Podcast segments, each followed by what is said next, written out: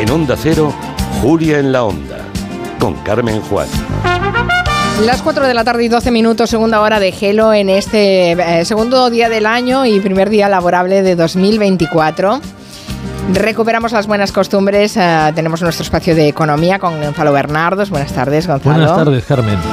También eh, tenemos eh, nuestro espacio de adopción de animales con Miguel Romero, Adopta en Gelo. Ya saben, de aquí a un ratito, hoy les presentaremos un gato y algunas noticias más interesantes del mundo animal. Y llamaremos a Ana Pastor porque eh, no solo estrena año, es que estrena programa de televisión, eh, además estrena formato, Generación Top se llama, es un concurso, será muy interesante, eh, nos contará detalles de aquí un ratito. Pero vamos con la economía, que nos interesa a todos, el bolsillo. Tenemos que cuadrar balance, ¿no, Gonzalo? Además, Sí, sí, sí. todo lo que hacen los economistas. Por cierto que hoy tenemos a Gonzalo Bernardos, eh, nuestro profesor de la Universidad de, de Barcelona, profesor de Economía de la Universidad de Barcelona. Javier Díaz Jiménez hoy no está. Lo Esto de la productividad, después os lo decimos. Lo ¿eh? sé, lo sé. No, Javier aprovecha muy bien las vacaciones. Bien hecho. Bien hecho, pero que después, cuando hablemos de la productividad, se lo, se lo Se lo recordaremos. echaremos en cara. Bueno, ah, decíamos de, valar, de, de cuadrar el balance, eh, en- lo hicimos un poco en cierta forma la semana pasada, pero yo creo que está bien que cada vez que estrenamos el año hagamos un poco um, los vaticinios del 2023 a los economistas, además os- se os da muy bien analizar todo lo que ha pasado, mejor que no hacer pronósticos. ¿Te acuerdas que hace un año, Gonzalo, hablábamos de la economía del 2023 y la verdad es que la situación era un poco apocalíptica? Em, se hablaba de una, inflación desbocada, las subidas de tipos que ya habían empezado, los riesgos de esta inflación, arrastrábamos los efectos de la pandemia, la crisis de suministros, la crisis energética. Bueno, en fin, 2023 tampoco ha sido tan malo. No, pero eh, yo nunca compartí la mayoría de estos vaticinios, entre otras cosas porque yo, por ejemplo, siempre decía que la economía española crecería alrededor del 2 y bueno, también así va a crecer el- aproximadamente el 2,4%. Y mm, mi concepto de que eh, crecería el 2 era, primero, que había elecciones. Y por lo tanto habría bastante más gasto público que en un periodo normal. Segundo, que el turismo tiraría, no tan fuerte como ha tirado, pero yo pensaba que habría una recuperación plena. Lo que ha hecho es haber un máximo histórico de ingresos y de visitantes. Tercero, que los fondos europeos aportarían al PIB, mm, han aportado menos de lo deseable, porque hay un gran problema de ejecución los compromisos con Bruselas para obtener fondos se cumplen muy bien, pero pasar a ese dinero a ejecutarlo, a comenzar a ejecutarlo, se, se está tardando. Y sobre todo, Carmen, lo sorprendente ha sido la reducción de la inflación.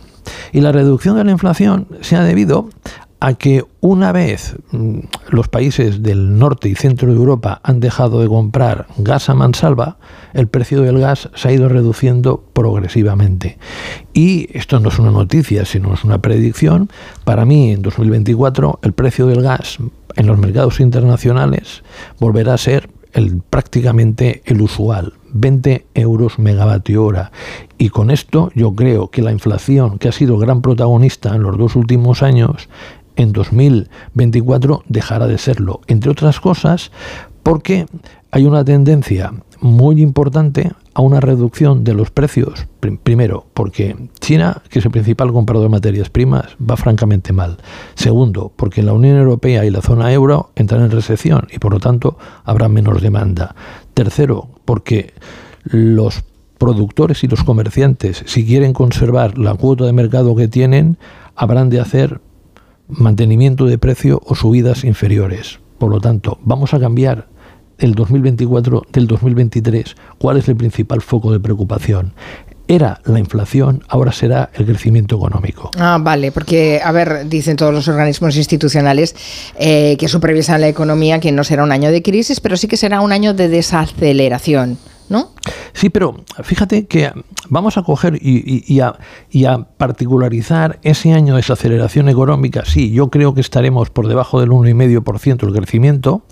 es decir, un punto como, como mínimo menos que en el 2023, pero si portaricolizamos esto, por ejemplo, los que cobran el salario mínimo, pues vamos a ver que van a ganar poder adquisitivo. La mayoría de los trabajadores que tienen un convenio vigente, los que renueven el convenio, también, por esa disminución de la inflación. Y porque se sacrificaron mucho todos los trabajadores en 2022. En 2023 han ganado algo de poder adquisitivo y yo creo que ganarán algo más en 2024. Ahora, ¿quiénes son los principales perdedores con esta desaceleración económica?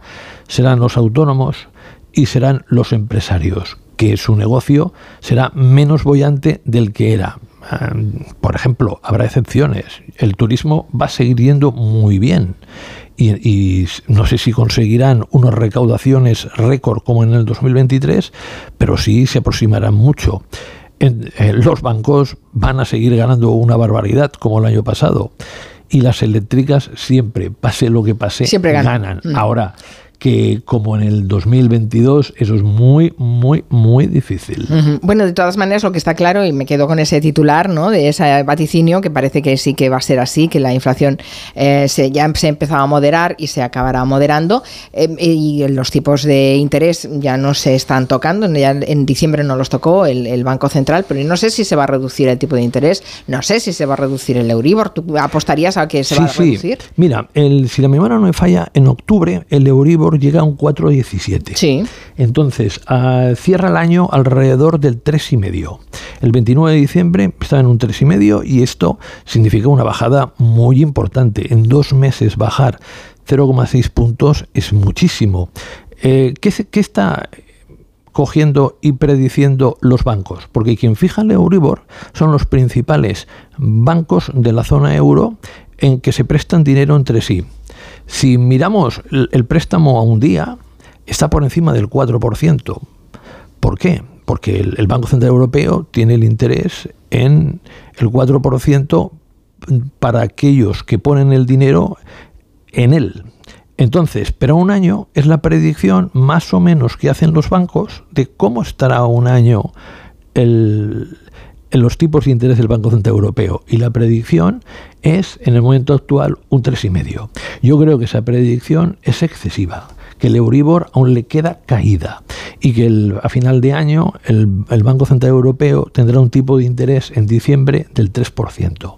¿Por qué digo esto? Porque yo soy muy pesimista con la economía europea. En Europa pasan dos cosas. En primer lugar, que todos aquellos países que dependen mucho de la industria están muy tocados. Por ejemplo, Em, estaríamos hablando de Alemania, estaríamos hablando de Austria, estaríamos hablando incluso de, Italia. A Italia le puede saber el turismo, pero son, países que están muy tocados derivado de una crisis industrial que viene desde hace un tiempo. Y lo que además Alemania te dice, dice, mira, otra vez, yo siempre digo, ah, el hombre es el animal que cae dos veces en la misma piedra. Y, el alemán y el alemán tres como mínimo. Porque otra vez te cuentan que lo, que lo mejor que se puede hacer en un, en un escenario de desaceleración económica, de en algún país como Alemania de recesión, es tener un déficit público el menor posible. Oiga, eh, ya estamos en la lucha entre las identidades contables o los equilibrios contables y el bienestar de la población. Y hay una parte de lo que los países nórdicos son muy fanes, eh, y sobre todo Alemania, de que lo principal son los equilibrios contables más que el bienestar de la población. Aquí es un suicidio para Alemania, pero también nos va a poner en problemas al resto. Entonces, si el sector público, en lugar de tirar para adelante la economía, la tira para atrás, lo que vamos a ver es una falta de demanda tremenda y esa falta de demanda significa que en algunos productos va a haber exceso de oferta y se podrá ver una bajada de los precios y en otros un menor incremento. Mm. Entonces, la inflación yo no la veo para que sea ningún problema. Pero ojo, yo lo advierto, en los meses en que el gobierno suba el IVA o impuestos que ha bajado durante los dos últimos años, posiblemente tengamos un repunte. Pero ese repunte solo será un espejismo. Eh, nos dice Lore Rampar que dices que bajará la energía, pero que acaba de recibir la factura de la luz y ha, subido. A ver, vamos a separar las cosas porque Gonzalo Bernardo se refería al mercado, al mercado internacional que, lo que paga por el gas en el mercado internacional. Eh, pero que va a subir la factura de la luz, evidentemente, va a subir el gas a nivel de, consumidores, va a subir. Además, se van a eliminar algunas de las bonificaciones que se han eh, ido aplicando. A la larga, em, evidentemente, eso lo pagaremos. Por algo se llama la cuesta de enero, porque todos los servicios públicos de una manera u otra están subiendo, ¿no? Sí, pero en, la, luz hay tres impuestos. Entonces, esos tres impuestos están a niveles mínimos. El IVA, por ejemplo, está en el 5% cuando estaba antes en el 21%. El impuesto especial sobre la producción de electricidad eh, si la memoria no me falla, la, han eliminado temporalmente, es decir, la cuota cero. Entonces, como tenemos unos, impuestos que son muy bajos, entonces el gobierno, si los vuelve a restaurar, esto generará un incremento en el recibo de la luz. Pero es, ese incremento en el recibo de la luz no vendrá acompañado previsiblemente de un incremento en el precio del kilovatio hora. ¿Por qué? Porque el kilovatio hora depende en gran medida de cuál sea el precio del gas. Y la tendencia del precio del gas es a bajar. Entonces, claro, si solo miramos el final del recibo de la luz, podemos llevarnos que pagar. Pues evidentemente pagaremos más. Nosotros como consumidores pagaremos más. Pero por eso, porque eh, esas bonificaciones a los IVAs y demás, y esas reducciones, pues eh, ya está, se habrán acabado, se acabarán. O sea que sí, por un lado, una cosa son las cifras macro y otra cosa son la sí, pero Carmen, doméstica. Yo me gustaría hacer aquí un llamamiento al gobierno de una situación que a mí me parece que es absolutamente injusta. ¿Cómo se puede cobrar un IVA del 21% por el gas y la electricidad y por ir a un restaurante del 10%? Eh, yo no estoy, no estoy diciendo que le suban a los restaurantes al 21. Yo estoy diciendo de que el como mucho el IVA del gas y de la electricidad sea del 10, porque todos necesitamos en casa o gas o electricidad o ambas cosas. En cambio, ir a, un ir a restaurante es una actividad suplementaria que está muy bien que se haga, que muchísimos disfrutamos mucho yendo al restaurante, pero a mí me parece que poner impuestos camuflados en los servicios básicos para coger e intentar que los ciudadanos no se enteren de lo que realmente está pagando es hacer trampa. Y yo a este gobierno o a cualquier otro anterior que también lo tenía el IVA al 21, pues me parece que no debería hacer esto. Y que aprovechando que cogió y bajó el IVA del gas y de la electricidad al 5, ahora cuando lo suba, como mucho lo deje el, el 10. Yo estoy totalmente en contra de que un gobierno de izquierdas suba en el mes de marzo el IVA del gas al 21%. Bueno, veremos si se sube o no se sube al 21. Lo tiene planificado. Lo tiene planificado. Bueno, lo tiene planificado aquí, lo repasaremos, aquí les, les iremos tutelando a ver qué es lo que están haciendo. ¿Y vamos a hablar más de salarios o vamos a hablar más de reducción de jornada este año? Porque eh, los dos temas son interesantes. A ver, la, reducción de jornada es un compromiso que ya sea en este o más que nada en el próximo año, porque por las últimas negociaciones se pase a 37 horas y media. Mm.